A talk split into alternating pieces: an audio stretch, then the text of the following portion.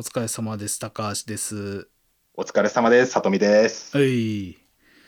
もう今週はこの話しかないでしょ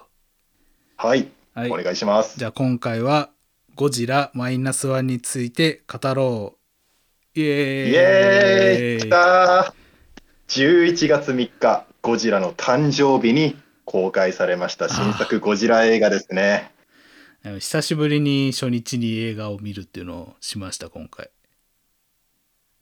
結構ね。ですか？うん。はい。結構ね、お客さんも多かったよ。いやー、もういい滑り出しで、ほんと嬉しいっすね。うん高橋さんも見てくださって嬉しいですわ。今年はちょっとねあのがん頑張ろうというか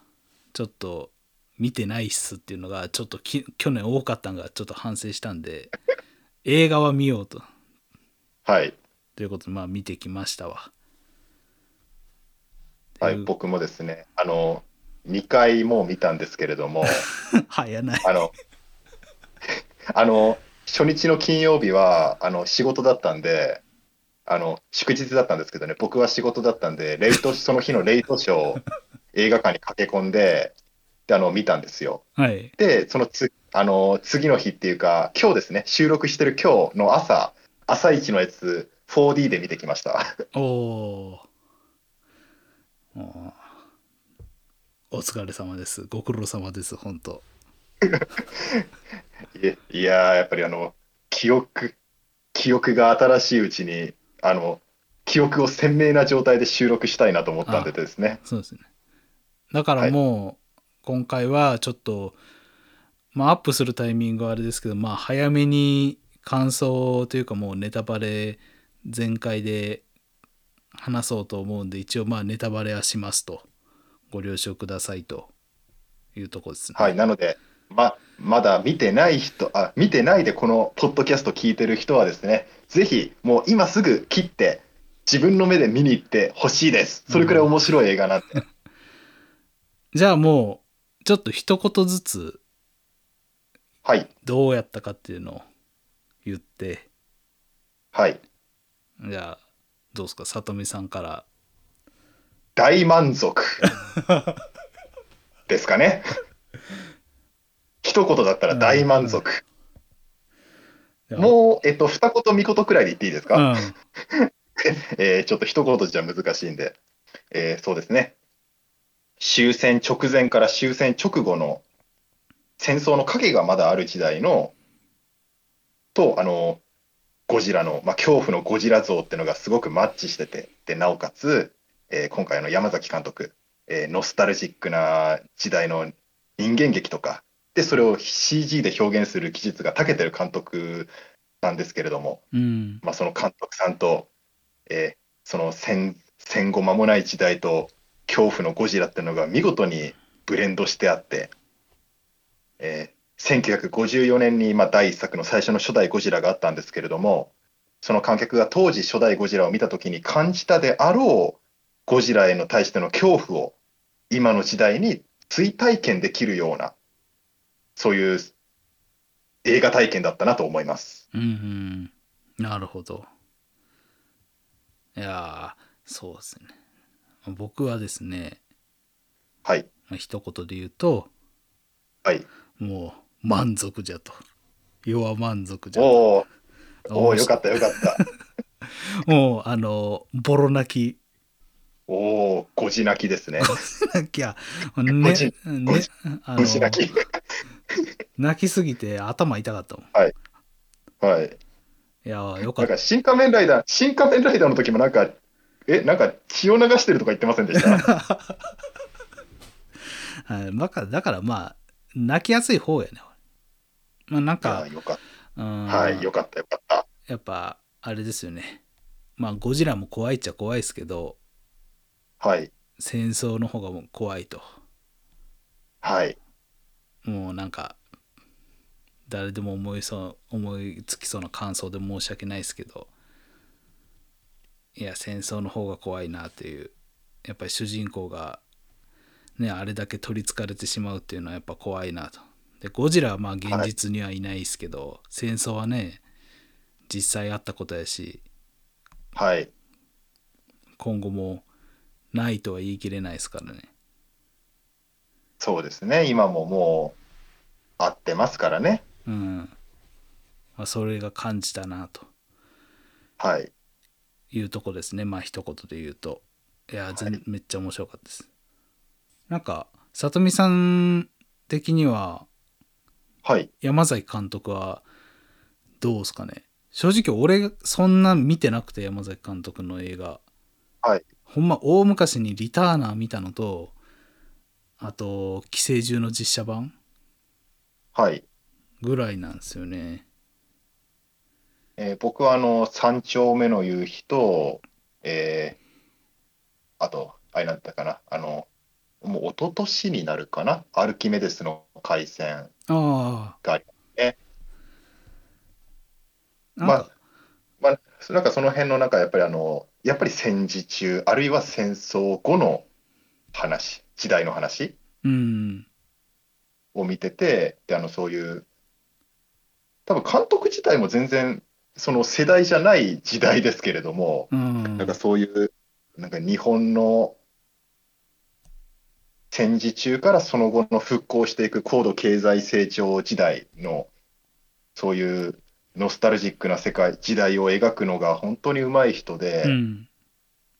その時代を生きてない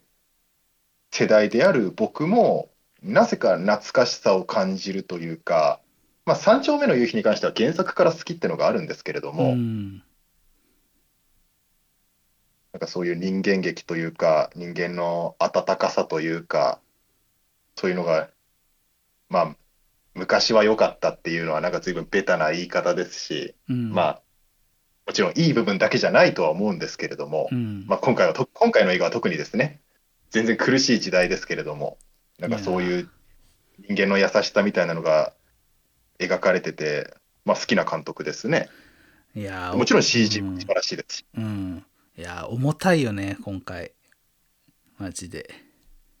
状況がというか。まあ明るいパートもあるっちゃあるけど。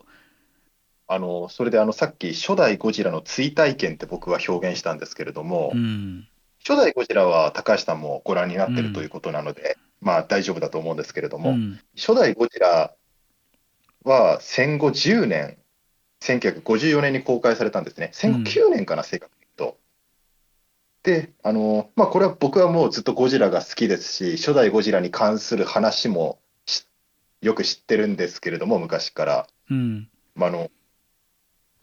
えー監督の本田一郎監督は、あ、初代ゴジラのですね、あの、まあ、二度にわたって徴兵されたのかな。で、それで監督としての出世がかなり遅れたっていううん背景がある。うんで、あの、でもちろん、それ以外、制作スタッフで観客、もうみんな戦争体験者の時代ですよね。そねで、その時代に、あの、東京大空襲を連想させるような、なんかゴジラの姿、怪獣が東京に再び被害をもたらすという映画を作って、まあ、まあ当時の観客がやっぱりあの戦争というか、あの、もっと言えば怪獣映画っていうのを日本、本格的な怪獣映画を日本で初めて見るので、うんものすごく怖か戦争を思い出すし、怪獣ってのも、まあ、キングコングとかいろいろ上映はされてたと思うんですけれども、うん怖い、怪獣って怖い、ゴジラって怖いっていうのを、あの、体験したはずなんですよ。みうん感じたはずなんですよ。うんで、後世の人間である僕が初代ゴジラを見ても、その当時の観客が初代ゴジラを映画館で見た恐怖っていうのと、全く同じものはやっぱり得られないはずなんですよね。うん。で、シン・ゴジラの時も、現代で、まあ、まあ、2016年の映画ですけどね、もう7年前もの映画ですけど、現代で当時の初代ゴジラを見た恐怖、観客の恐怖感をもう一回体験する、うん。その時の衝撃度をもう一回体験できるっていう理由で、なんかシン・ゴジラは結構大ヒットしたんですけれども、で、今回のゴジラマイナスワンは、より当時の観客の立場になって、当時の戦争の怖さをスクリーンで感じ取ることができる映画だなと思いましたね。うんいやもうほんと不幸続くしまあそれにやっぱゴジラがあの絡んでくるんやけどまあ最初の大戸島でです大戸ね。島で、ではい。まあ、ゴジラが確かにあのきっかけとかにはなってるけどやっぱりそこのあのなんていう、まあ、戦後っていうところの状況でより苦しくなってるんかなっていう感じよねやっぱり。まあはいあの主人公の神木君がまあ特攻の人でやっぱりそこから逃げたっていうところが大きくその彼を苦しめててはい。だからゴジラはちょっとなんやろそれを脱するきっかけにもなっちゃってるんかなという感じもするよね。ゴジラが大きなトラウマになってるんですけれども、まあ、と同時にあのゴジラを乗り越えることによってあの神木さんが次のステージにでもっと言えば日本全体が次のステージに進むみたいなうん、そういうあのまさになんか戦後復興していこうっていう時代の話がうまくゴジラとマッチしてたなと思いましたね。でまあちょっとあの話も飛ぶけどなんかあのまあ今回ゴジラ陸には上がってくるけどはい、そのゴジラと戦う人たちが結構あの海寄りというか海軍寄りというかまあ軍今回あの国の軍隊じゃないけど対あの戦ってる人はなんかあんまり民間人うん。ねなんか海に寄せて戦うってあんまなかったんちゃうかなって思うねんけど。今までのは、それはあのいろんな理由があると思うんですよ。うん。まず技術的な話を言うとやっぱりあの海の撮影って大変なんですよね。うん。ああまあ、今回その海も陸も含めて CG で描かれてますけれども、まあ、それまでのゴジラ映画、まあ、ほとんどアナログ特撮時代とかはやっぱり海の撮影って 大変なんで単純に。うん。あの、まあ、海のシーンもあるんですよ。うん。海であの護衛艦護衛艦のミニチュアと東方の大プールでゴジラのスーツゴジラがいてであの海のシーンの撮影とかはあるんですけれども、まあ、やっぱり海は映画の中で一部分映画全体の中で一部分的な尺しかやっぱどうしてもできないんですよね。うん基本的にはなんか陸戦陸上自衛隊との戦いがやっぱメインになったりとかうんしがちなんですよ。うんまあそういう技術的な面もあるのかなっていうのもあるのと、あと今回は設定として、そもそも今回1947年の映画の設定なんですけど、うんうん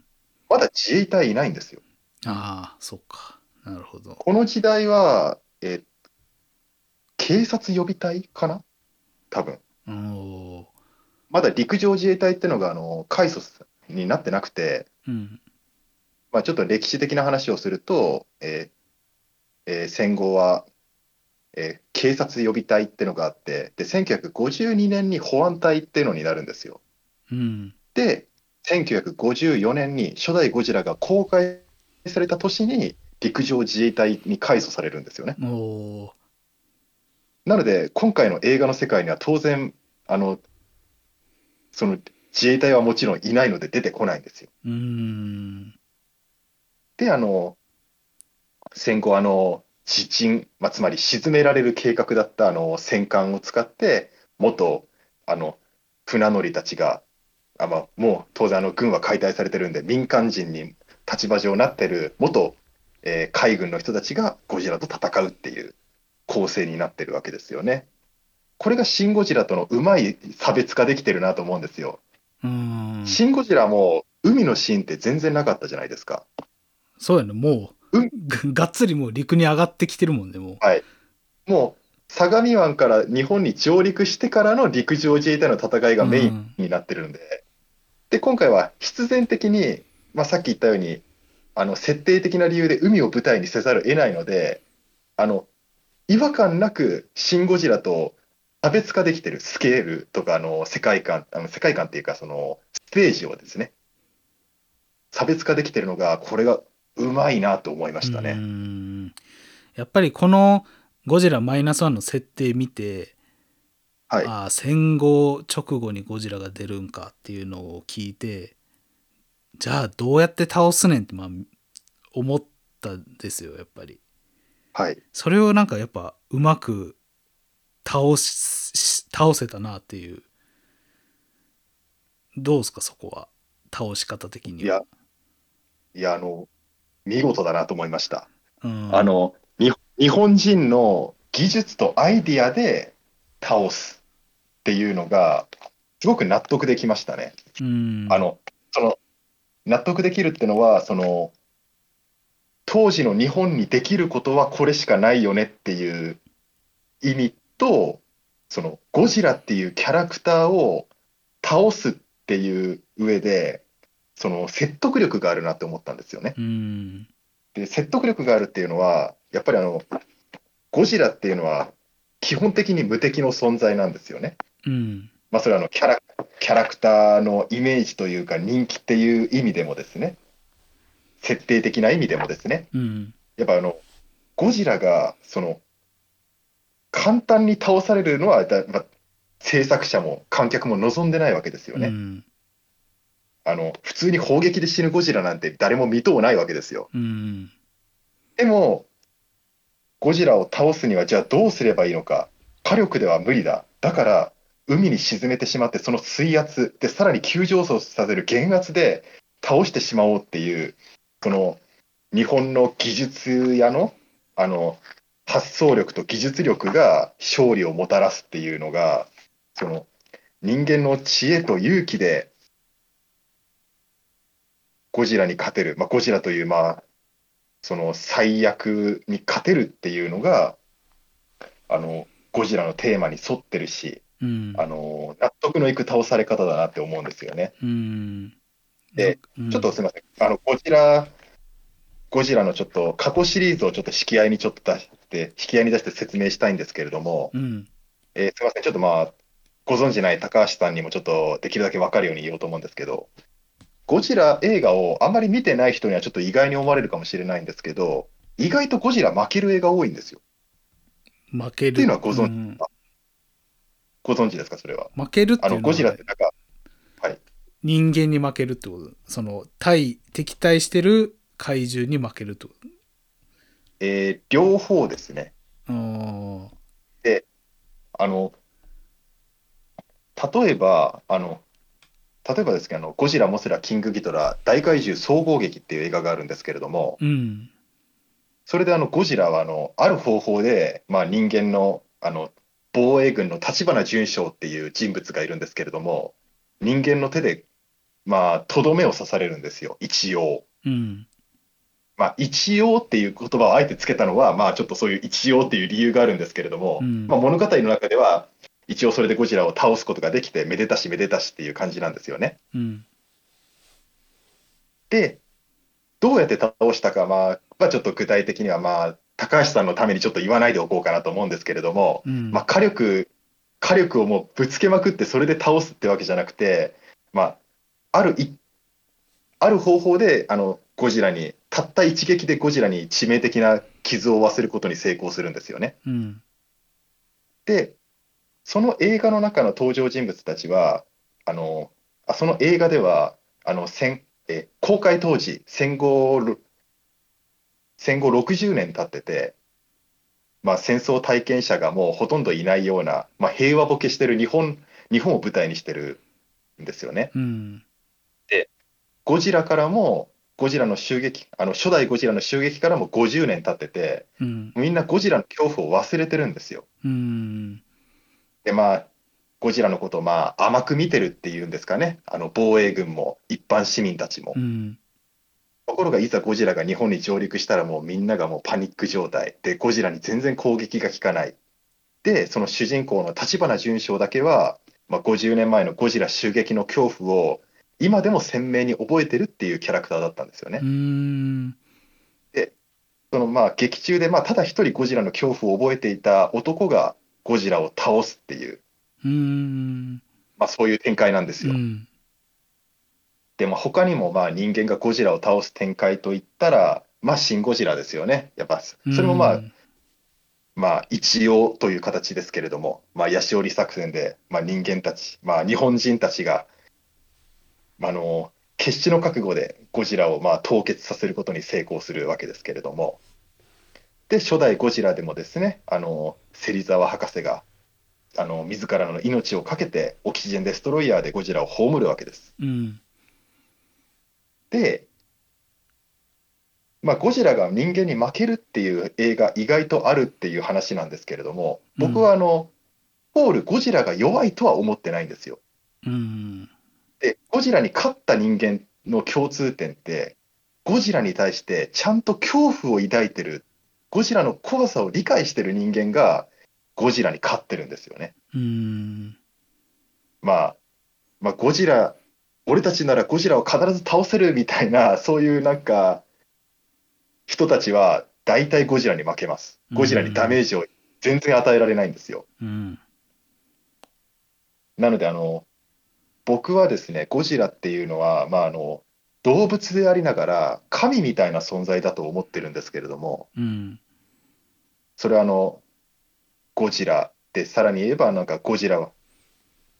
ゴジラのひが出現する引き金になった戦争とかの恐怖を忘れてしまった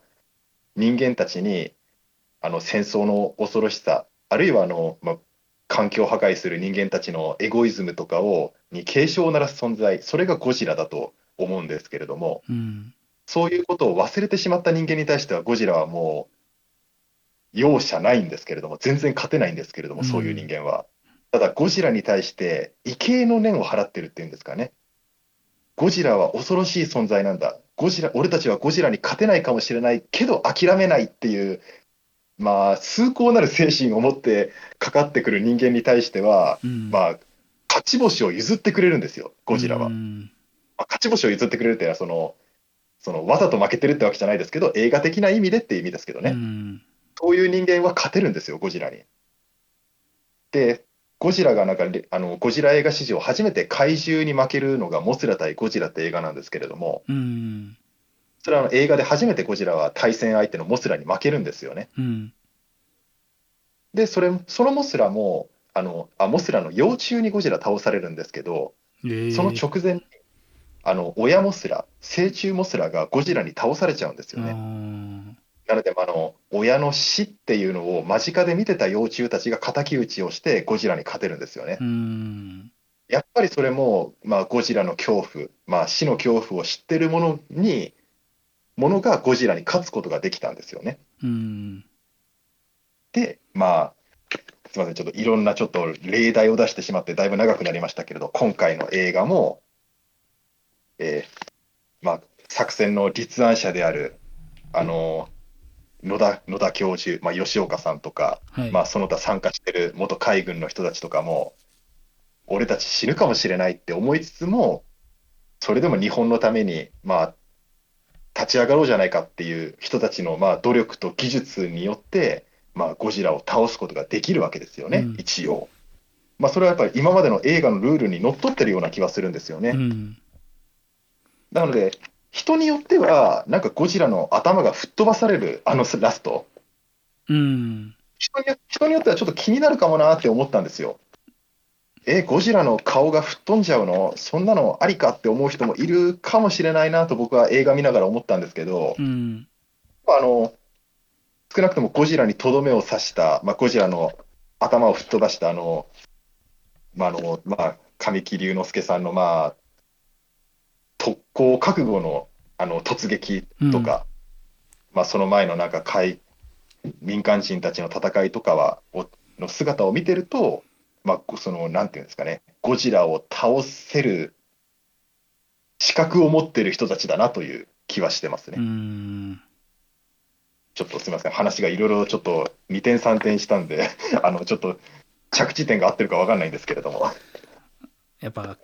特攻して、俺死んじゃうんかなと思ったわ。あれは、はい、はい、神木君は。これあの、ししん仮に死んでたら、僕はこの作品への評価がもう真逆でしたね。あ、本当。はい、もうあそこで死んでたら、もうこの映画はもうちょっと全然もう評価がもう、それまで全く同じ流れでも多分、ドンだったと思いますね。あそこで。で生きてたからよかった。それそれはななんで嫌になるの？あのこれはすいません、ちょっととある作品を、とあるゴジラ映画の一つをちょっと否定する発言になってしまうので、不愉快に思われる方がいたら大変申し訳ないんですけれども、うん。自分、ゴジラ映画の中でもう一つだけどうしてもこれだけちょっと受け入れられないっていう映画が一本あるんですよ。うん。それがゴジラファイナルウォーズです。おうえーファイナルウォーズが好きな方、本当にごめんなさい。先に謝っておきます。あの、ファイナルウォーズ、どうしてもですね、これだけは許せないっていうのがあって、あの、うんケイン小杉さんが演じるですね、あの、まあ、あの、まあ、防衛隊員みたいな人がいるんですけど、うん。あの、その人が特攻で、あの、X 星人っていう宇宙人の円盤に突っ込んでいって、うんで。あの、円盤のバリアを破壊するっていうシーンがあるんですよ。うん。これまあ完全にインデペンデンス・デーのまあパロディだなって思ったんですけれあど、ーでかどうどう見てもパロディなんですよ、インデペンデンス・デーの。はい、で、その特攻で解決するっていうのが、やっぱゴジラって根幹に反戦への思いがあるって僕は思ってるんですよね。うん。そうであってほしいと思ってるんですよ。うん。それを特攻で解決するっていうのが、どうしても受け入れられないんです。うんこの映画見たの当時って僕まだ、えーっと、まだ小学生、中学生か？いや、小学生か。小学生だったと思うんですけど、この映画見たときは。それがすごく嫌だったんですよね。でうん。なので、ゴジラ映画全体の中で、実はファイナルウォーズって見てる回数極端に少ないんですよ。他のは何回も見てる。で、あの、いや、いつまで経ってもうちょっと嫌ってても申し訳ないから、ちゃんと見るかって何回か見直すんですけど、やっぱりそのシーン引っかかるんですよね。ああの、あの、いや、特攻したケイン小杉さんのことを、まあ、きあの、なんかみんながちょっと悲しんでるとか、そういうフォローをするシーンがあればまた別なんですけど。特にないんですよ、それが。あ全然フォロー入ってないんですよ。なんか、え、一言くらいちょっと触れてやれよって思うんですけど、それがないんでん。なんか嫌だなと思っちゃって、なんか、まあ、け、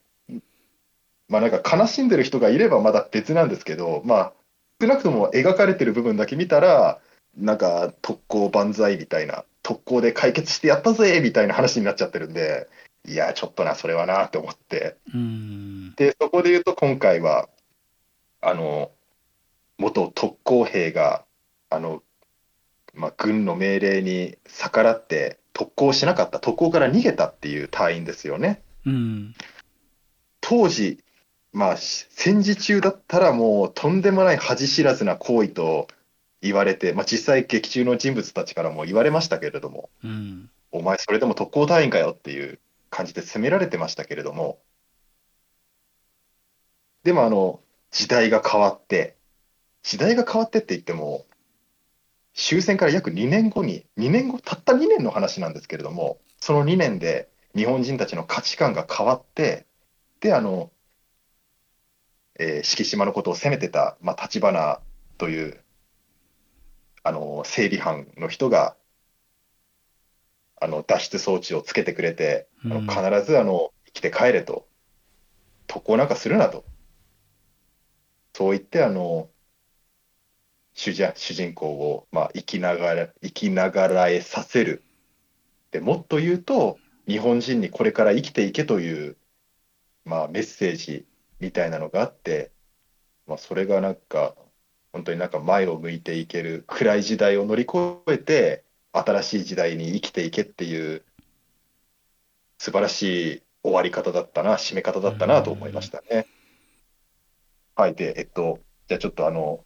ゴジラを倒すシーンについての話を今ちょっと熱く語ってるんで、そのついでにちょっとまた語っていいですか？うん。えーちょっと今まですみません、ちょっとどちらかというと、重たい話っていうか、あの深いメッセージの話をしてたんですけれども、ここからはちょっと軽めのオタクトークをしたいんですけれども、いいでしょうかね、うんはい。このお願空気で、そういう話して。はい。ゴジラを、まず、あれ、ゴジラを泡に包んで、海の底に沈んでいくっていう、あの作戦、うん。わだつみ作戦。うん。これ完全にオキシジェンデストロイヤーのオマージュですよね。あオキシデン・デストロイヤーのことは覚えてんねんけど、どういう能力やったかをちょっと忘れてしまいました。あ、えっとですね、オキシジェン・デストロイヤーのその原理自体は今回の作戦とは全く違うものなんですよ。うん。あの第一作で芹沢博士が言ってたのはあの水中の酸素を破壊してそれによって水中の水中にいる生物を窒息死させてしまうっていう、まあ、そういう武器なんですよね。うん。で、まあ、それを、まあ、酸素の破壊を映像的にどう表現するかっていうのがあの泡が海の中でブクブクブクっと舞っていって、まあ、それがおそらく水中に溶け込んでた酸素がなくなってるっていう演出なんでしょうけどその泡がブクブクブクってなる中でゴジラが海の中に沈んでいくっていうそういうシーンが初代ゴジラであるんですよ。うん。で今回はそれとはまた違う原理ですけれども、えーゴジラの体にフロン体の周りをフロンガスで覆ってそれによって、えー海とゴジラの、まあ、接触面をなくすことによってゴジラが自重で海の中に落ちていくっていうそれによって圧力でゴジラを倒してしまうという作戦ですね。うん。あの原理は全く違うんですけれども泡の中でゴジラを消滅させるあー倒すっていう作戦をあこういうふうに初代をも初代の要素を持ってきたかっていうのはもうあの吉岡さんの説明シーンでおーってなりましたね興奮しましたねう。ん。はい、そしてあのそのためにはどうすればいいか、えーフロンガスの入ってるボンベを、え2つの、えー駆逐艦であの、まあ、ワイヤーかなんかに入れあのつけてるそのフロンガスのボンベを、え2つの、えー船がぐるっとゴジラの周りを覆ってでそれであのワイヤーを結びつけてでフロンガスを破裂させてゴジラを泡泡で包んで海に沈めていくっていう工程なんですけれども、うん。えーこれはすいません。ちょっとめちゃくちゃマニアックな話なんですけど、多分大怪獣バランのオマージュのような気がするんですよ。大怪獣バランは何のやつですか？えーそれも東宝の映画ですね。えー。白黒映画なんですけれども、うんまああのまあ、ゴジラ映画と同じ東宝が作ってる特撮映画の一つです。うん。で、それが何かっていうと、あの、まあ、護衛、2隻の護衛艦で、あの、掃海、えっと、海を掃除するって書いて掃海って書くんですけど、掃海容量爆雷攻撃っていう作戦があって、うん。えー爆雷を、まあ、同じようにワイヤーにつけて、それを2つの護衛艦でバランの周りをぐるっと囲むんですよ。うん。で、で、まあ、本来は、あの、機雷が沈んでる海域を、その、その爆雷をぐるっとリング状に包むことによって、で、爆雷を爆発させて、えー沈んでる機雷を一度に掃除する。だから掃海っていうんですけれども、うん。その原理を応用してバランを攻撃するシーンがあるんですよね。うん。で、僕はこのゴジラマイナスワンのこのシーンを見て、まあ、2隻の船が交差しながらワイヤーでゴジラをぐるっと囲むシーンを見て、これバランだ。バランで見たやつだって思ったんですけど、えー、これは、どうだろう。伝わるかな伝わる人いるかな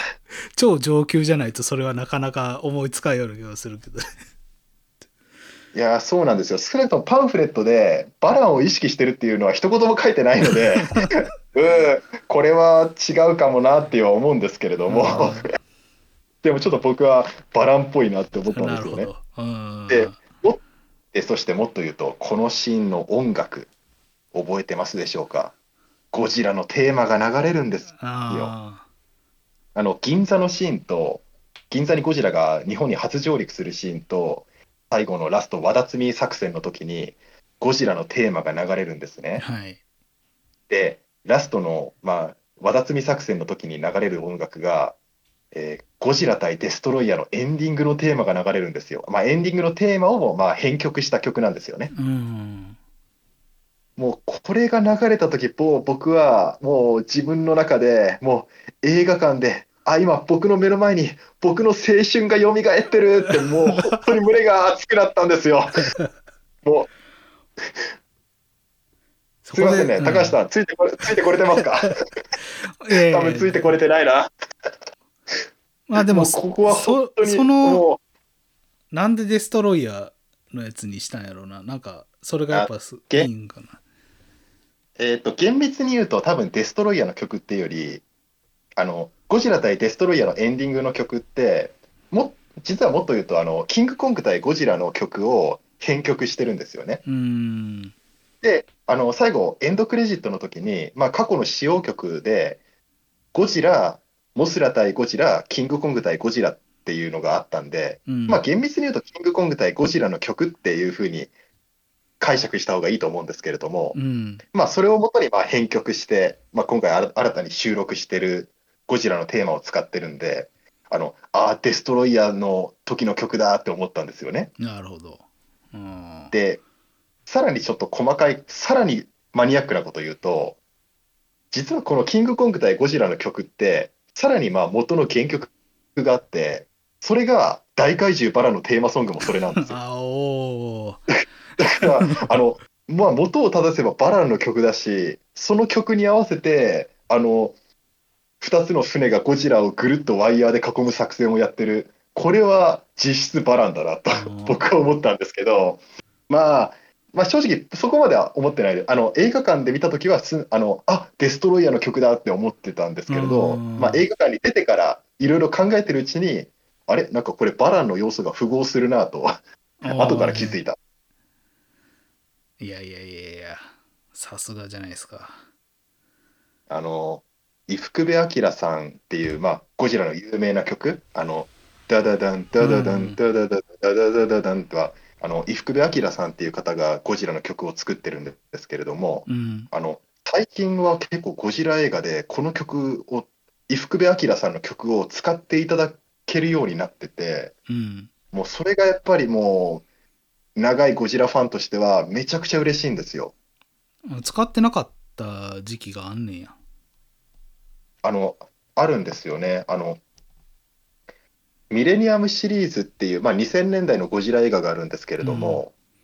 あの、ゴジラ対メカゴジラで、その続編の、あの、東京 SOS っていう映画では、あの、伊福部明さんの曲って結局使われなかったんですよ。うん最後のゴジラファイナルウォーズでは、オープニングでちょこっとだけゴジラの曲が使われるんですけれども、まあ、テーマソングが。うんまあ、オープニング扱いで、まあ、本編では一切使われないんですよね。うん伊福部さんのう曲が。んで、あの、まあ、なんか、まあ、その、その後ずっとゴジラ映画自体がなかった時代が続くわけですけれども、うんここ最近ですね、えーシン・ゴジラでも、えー伊福部明さんの曲いっぱい使われてましたし、まあ、それはまあ、どちらかというと、まあ、庵野監督の趣味だと思うんですけれども、うんまあ、新シリーズはいっぱい、なんか、過去作の曲使ってましたからね、ウルトラマンも、うんウルトラマンも仮面ライダーも。うん使ってましたから、まあ、それはどちらかというと、安野さんの主義ってことになると思うんですけれども、それ以外にも、えーアメリカの、えーレジェンダリー社のゴジラ・キング・オブ・モンスターズとか、あとはあのゴジラ・シンギュラ・ポイントとか、アニメのやつで、テレビアニメのやつですね。で、今回の映画。でも、あの、伊福部明さんの曲があの効果的に使われていて、まあ、前なんかの時に話したと思うんですけど、やっぱり音楽使うって意外と、意外とっていうか、結構ハードルが高いんですよね。やっぱ著作権的な問題があるのか。でも最近は、やっぱりゴジラ映画ってこの曲なきゃゴジラっぽくならないなっていうところで、ゴジラのテーマソングをもう使ってくれるので、もう僕はもう銀座のシーンと和田摘み作戦のシーンは本当に、あの、ああ、この曲使ってくれたかってもうめっちゃ嬉しかったですね。あのーあれはどうですか？最後ゴジラ倒して、はいはい。実は浜辺美波ちゃんが生きてたっていうのはあれはもう俺もうほんと超個人的なあれやけど、はいなんか生きてたけどちょっとなんか放射能にやられてるみたいな感じやったやん。ま、間違いなくそうですようね。んいやもうかわいそうやんそのもう生きてたでよええやんと思っちゃったね、まあ、映画的にはそうじゃない方がいいかもしれんけど、ちょっとねかわいそうやなと思っちゃったねはい。あの、なんか首元になんか黒いなんかシミが出てくるじゃないですうか。ん。あれが何なのかっていう話ですけど、うん。あの、まあ、放射能の雨に、あの、ゴジラが熱線を吐いた後に放射能の黒い雨が降るじゃないですか。ああ、はい。あの、思いっきりあの、あの、神木さんもその雨に打たれてるわけですよね。うん。だからこれ、あの、神木さんも要はこの後無事じゃ済まないだろうし、うん。なんか、結局なんかやっぱり戦争の後遺症、核兵器の後遺症ってのは、あの、戦争終わっても、戦争が乗り越えても結局は続いちゃうわけですよね。うん。だからその、一度起こしてしまった戦争とかは、まあ、完全には解決しないんだよ。絶対何か問題は残るんだよっていう、まあそういうことなのかなとは思うんですけれども、うん。で、あの、のりこの首元の黒いシミ、うん。あれがなんか放射能の後遺症というよりは、なんか明らかになんか急速になんか脈打つような感じでなんか黒いシミが広がってましたから、ただのあざとかじゃないんですよね、あれは明らかに。なんかゴジラ細胞の影響を受けてるんじゃないかって思うんですけれども、で、実際なんか、なんかニュース報道でゴジラの肉片が銀座中に散らばってるので、未知の物質に対しての対処に追われてるみたいなうん。ニュース、ニュースのセリフもありましたから、まあ何かしらゴジラの細胞、あの再生能力が強いゴジラ細胞を、まあ、まあ、口に入れてしまったのか、どういう理由で摂取したかわかんないですけれども、何らかの理由で体に混じってしまって、うん。まあ、傷口に入ったとか、まあいろいろあると思うんですけれども、それで結局、のりこも蘇ったというか、生きて帰ってきたんじゃないかっていう気もするんですよね。ああ、なるほど。ゴジラのすごい再生能力を持つ細胞が体の中に入って、あの、のりこ、あの、致命傷を絶対負ってるはずののりこが生きて帰ってきたのはそういうことなのかなと。まあ確かに。あれは絶対死んでるやろと思ったもんね。はい。どうかはただ、ここはあまり、なんかあの、なん、なんですかね、あんまりバッドエンドの方向には考えたくないなとは思いますよね。うん。あの、考えたくないというか、考えすぎたくないというか、うん。あの、まあ、なん、まあ、要はなんていうんですかね、ゴジラ細胞って恐ろしいよねっていうふうに話を持っていくと、なんか本作の趣旨からずれるような気がするんですよ。うん。なんか、なんか、そうかもねくらいで話をちょっと留めておいて、あの、言いたいのはやっぱあの、戦争の影で、戦争の影の象徴であるゴジラの影ってのは、これからも残り続けるよっていう、そこでまあ、考えをストップした方がいいのかなと。うん。あの後、なんかのりこさんがゴジラになっちゃうとか、そういうふうに話を持っていくと、なんかあの、話の趣旨がずれるような気がするんで、うんまあ、あそこでストップしておこうかなって思いますね。。で、あの、ちょっとまたすみません、綿積み作戦の話をしていいですか？うん。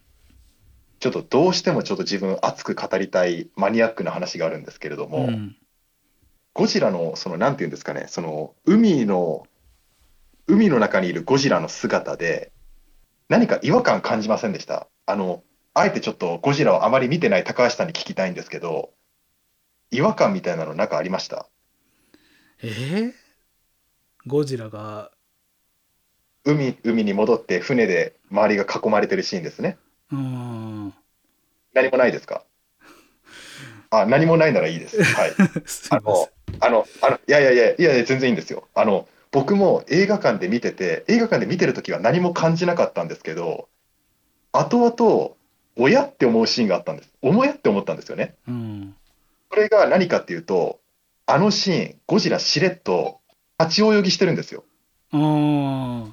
わかります？あの、海からゴジラが上半身だけを出してるんん。ですよね。あれって歴代ゴジラ映画で、まあ、ゴジラに限らず怪獣が海にいるシーンっていうので、お約束のなんか立ち泳ぎなんですけれども、うん。怪獣が海から上半身だけを突き出して、なんか下半身は海に沈んでる。なんかそういうのよく見るじゃないですか。うん。まあ、あの、海じゃないですけど、ウルトラマンの第1話とかでも、ウルトラ開始ウルトラ作戦第1号でデムラーが湖から上半身だけを出してるとか、うんありますよね。ああいうシーンってよく。あれって、んあの、子供の頃不思議に思いませんでした？あの、あれどうやって立ってるんだって。確かに。あの、だだって、海の底とか湖の底にどう考えても足届いてないんですよ、あれ。た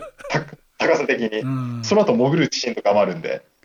だから、めちゃくちゃ下半身、なんか、頑張って立ち泳ぎしてるんじゃねえって子供の頃思ってたんですよ。うん、犬犬かきしてるみたいな感じで。はい、そう、そう考えると、すごい可愛いなって思うんですけど。で、ゴジラが今回映画であのシーンで、しれっと立ち泳ぎしてるんですよね。あで、実はこれって最近のゴジラで見なかったんですよ。あの、最後にゴジラが立ち泳ぎをしたのって、多分ファイナルウォーズで、ファイナルウォーズのラストシーンでゴジラが海に帰っていくシーンがあるんですけれども、あ。うん。まあさっきファイナルウォーズ批判しちゃったんで、ちょっとここでちょっととっさにフォローさせていただきますけれども、夕日が浮かぶですね、海にゴジラが去っていくっていうとても感動的なシーンがあるんですけれどもね、うん。まあ、それがあの東方の大プールっていうのが、今はなき大プールを使った最後の撮影なんですよ。うん。まあ、大プールの向こうにあの、まあ、夕日の空を描いたホリゾントがあって、そこにゴジラが立って、まあ、それがそうやって撮影してるわけなんですけれども、うん。それ以後ってゴジラが立ち泳ぎするシーンって、実はないんですよね、多分。うんあの、アメリカのレジェンダリー版ゴジラとかでも、なんか背びれをなんかサメみたいになんか海から突き出して、あの、なんか海イグアナの泳ぎ方ってわかります？なんか海イグアナ、海イグアナってなんか体をくねらせるように海の中で泳ぐんですけれどうも、んまあ、今回のそういう感じ、うん、マイナスワンでも泳いでる時はそんな感じだったよね。そうです、そうです。今回も基本的にはそうやって泳いでるんですよ。で、ラストし、あのわだつみのシーンで、しれっとゴジラ、立ち泳ぎしてるんですよ。あの僕があの映画意識してなかったんですけど、映画館から出て、後から冷静に映画の内容を振り返ったときに、あれ？あいつ立ち泳ぎしてねって思ったんですよね。で、でこっからが面白いところですよ。あの、わだつみ作戦、さっきあの2隻の船でゴジラにワイヤーを絡めて、ゴジラの体の周りにフロンガスのタンクを結びつけて、で海に沈める作戦ですね。さっきうんバラの時もちょっと言いましたけど、うん。これって、ゴジラが立ち泳ぎしてる前提の作戦じゃねって思った。確かに。ですよね。うんあの、ゴジラがサメみたいに泳いでたら、あのワイヤーの結びつけ方って成立しないんですよ。まあ、あれ、それはちょっとでも思ったね。あの、う海の上で、ある程度止まってくれんと、あの、はい。だって浅いところで、浅いところやったらまあ、ゴジラ歩けてって止まってるかもしれんけど、はいそれやったら水圧がないから、そうです、そうです。あの、海の相模湾で一番深いところでうんやるのが前提の作戦ですからね、あれ。うんある程度深いところまで行かせなあかんと。はい。そうなるとどうしてもあの、サメ泳ぎになるはずなところを、あそこは確かに。立ち泳ぎしてくれてるんですよ。あの、でも、違和感感じなかったって高橋さんさっきおっしゃってたじゃないですか。うんあの、ってことはですよ、制作陣の中でも、そしてか我々観客側も、ゴジラってこういうもんだよね、ゴジラって立ち泳ぎするよねっていうのが、多分先入観でも潜在意識に刷り込まれてるんですよね。うん。だから多分あのシーンが来ても違和感ないんですよう。ん。よくよく考えたら、それまでずっとサメ泳ぎしてるゴジラが、あのシーンだけ都合よく立ち泳ぎしてて、すごいなんか、よく考えたら面白いんですけど、でもそれってなんかあの、まあ、これってすみません、ツッコミどころとか、そういう意味じゃないですよ。どちらかというと、むしろゴジラ愛でっていう意味なんですけど、みんなの中で共通してるゴジラ像ってのがあるんですよう。ん。で、あのシーンを多分すんなり受け入れられてるんですよね。これがすげえ、後から面白いなって思ったんですよね。あれ実際どうしてんねやろ？たあの実際あそこのシーンってゴジラの下半身って映ってないんかな？映ってないことないよねでも映ってなああ、かっ映ってないっていうか、その、ああ、あの、CG モデルですから、当たり前ですけど、海の底にはゴジラの下半身の CG モデルがあるはずなんですよね、多う分。ん。だから、どうやってるんでしょうね。あの、多い分、その、立ち泳ぎはしてなかったよね。立ち泳ぎというか、バタバタはしてないよね。あの、足がどうなってるかはわからないです。あれは。あの時ゴジラどうなってるのかは永遠の謎です。海の底で下半身どうなってるのか。描写として映ってないっけ足って、あそこ、ボンベ取り付映っけあの、沈んだ後は映りますよ、全身像が。うんただ、上半身が海に突き出てる時は、その時点では下半身どうなってるかはわからない。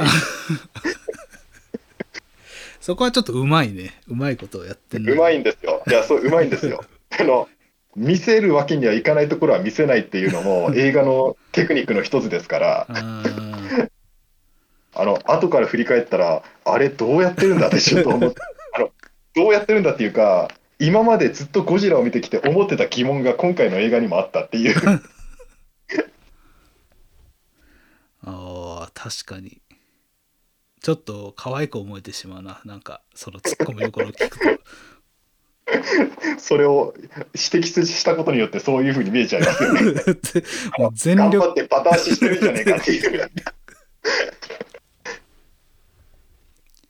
でもなんか、そうやな、今回のゴジラ、ゴうんやっぱゴジラがめっちゃ恐怖の存在より、個人的には戦争の方が怖いなっていう風が、なんか、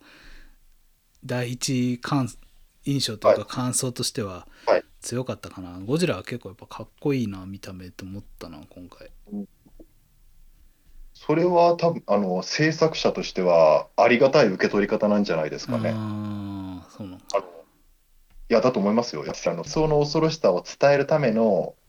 メッセンジャーだと思ってるんですよね、僕はう。ん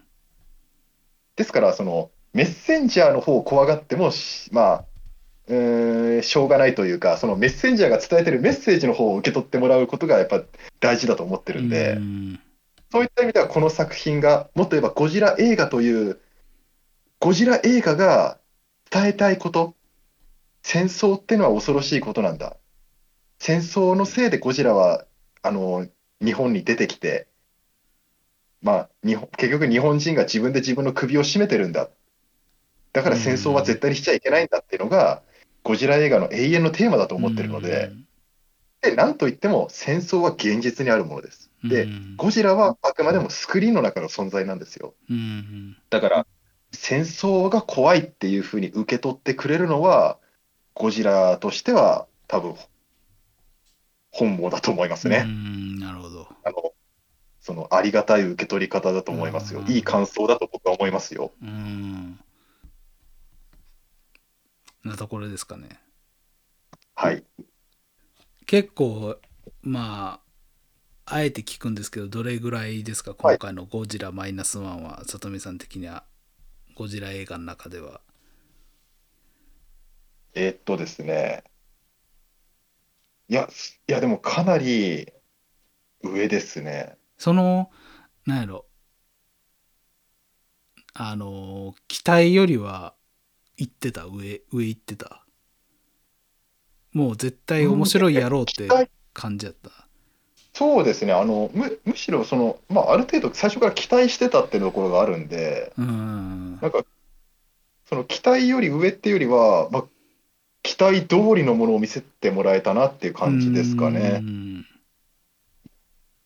で、あの、期待通りではなかった部分は、その、き悪かったって意味ではなくて、期待して、想像していたこととは違ったみたいなうん。要要素ってあの、例えばゴジラのなんか、まさかの再生能力がすごすぎるとか、うん。あの、ゴジラの熱戦の出し方、今回はそうするんだとか、うん。あとはなんか想像していた、期待していた通りのなんかクオリティというか、あ、さすがやっぱり山崎監督の人間劇と CG だなっていう感じだったんで、うんまあ面白かったですと今年は当たり年じゃないですか、特撮新画面ライダーもあって今年はそうですね、なんかあの、なんか話題が尽きる瞬間がないなっていう感じはしますね。うんあの、9月にはガメラリバースもありましたし、そうやね。あ、見てないな。あ忘れてたなん。か、ま、毎、毎月話題がかうん。こと書かないっていう気がして、いやー、よかったです、ゴジラ。はい。そうは言ってももうあれやねんな、シン・ゴジラからもう7年ぐらい経ってんねんな。なんかついこの7年経ってますついこの間のような気がするけど。あの、高橋さん、もう僕はですね、最近、最近思ってることがあるんですよ。うん。最近って言葉あんま使わないようにしようって思ってるんですよ。あの、まあ、なんかついさっきもなんか最近ってなんか、なんか言ったような気がするんですけど、あ、あ、しまったって思ったんですけど、やっぱりあのもう、なんか最近っていう表現とか、この前みたいな表現はもうやめようって、もう、多分結構自分が思ってる以上に昔だぞって思って 言わないようにしてます。だってもう社会人になってもうちょっとで10年ってもうビビるよね。怖えななんか、なんかその10年に見合う仕事してんのかなって、生活してんのかなって。やめよう、やめましょう。やめましょう。まあ、でもあれですよ、なんか、ゴジラ70周年ですよ、今年。そうやね。俺、それ70知らんかったんやん。あ、そうなんやと思って。はい。はい。70歳誕生日に公開されてんねんな、じゃあ。はい。あ、あそうそうですね。11月3日なんで、綺麗にあの公開日ですね。誕生日ですね。いや、70年か。なんか、長いなっていう感じもしますし、今自分が社会人になってから10年っていう話をすると、その7倍っていうと、なんかそこまで昔でもないような気もしてくるっていうか、で、その間に日本は激、激動の変化をしてるわけですよう。ん。ですからね、あの、ゴジラシリーズ、あの、1から、まあ、初代からですね、ずーっと続けてみてると面白いですよ。あの、やっぱり日本の変化っていうのもへ感じ取れますからね。ああ、確かに。それは街並みとか、登場人物の服装とか、なんかあの、なんか時代背景みたいなのが、やっぱりあの、ゴジラって70年続いてますから、うんあの、日本の変化がそこの背景にあるわけですよ。だから、あの、そういった意味でも、ゴジラって順番に見ていくと面白いですよ。うん。バブルの時はバブルみたいな格好してるもんね、やっぱ。キングギドラあたりとかですねう、んモスラあたりとかそうですよね。じゃあ、今日こんなところで、はい。とりあえずいいですかね。というわけで。はい。あの、ゴジラマイナスワン、もう一回くらいは確実に見に行くと思うんでですうね。んいや、もうゴジラがもうこうやってまた復活してくれて、本当にまあファンとしてはやっぱり嬉しい限りです。ちょっと最後にちょっと一言まとめみたいなこと言いたいんですけれども、うん。あの、まあ僕にとってちょっとゴジラって何なのかってちょっと最後に一言だけいいですか？はい。まあ、僕にとってやっぱりゴジラって大自然の猛威だと思ってるんですよね。うん。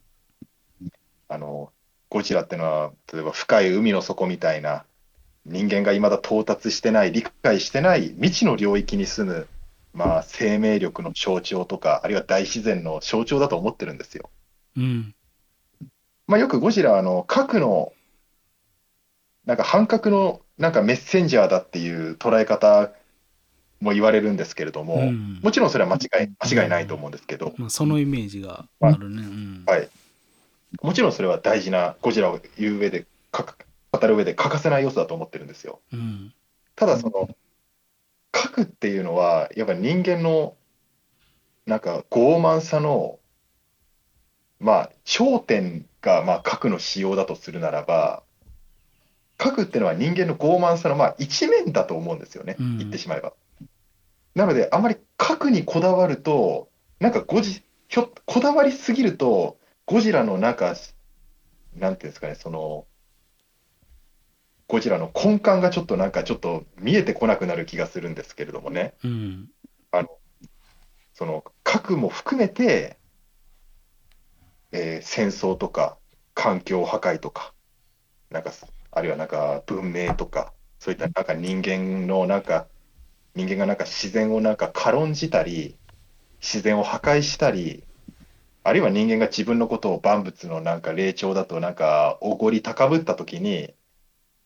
そういうとき、そういってあの自然への敬意を忘れてしまったときに、ゴジラは現れて、自然の恐ろしさで、あの、まあ、核も含めて人間のなんかちっぽけさみたいなのを叩き込む。それがなんかゴジラ、ひいては怪獣っていう存在だと思ってるんですよね。まあ、すまあ、自然のなんかまあ、荒神的な一面というんでしょうかね。うん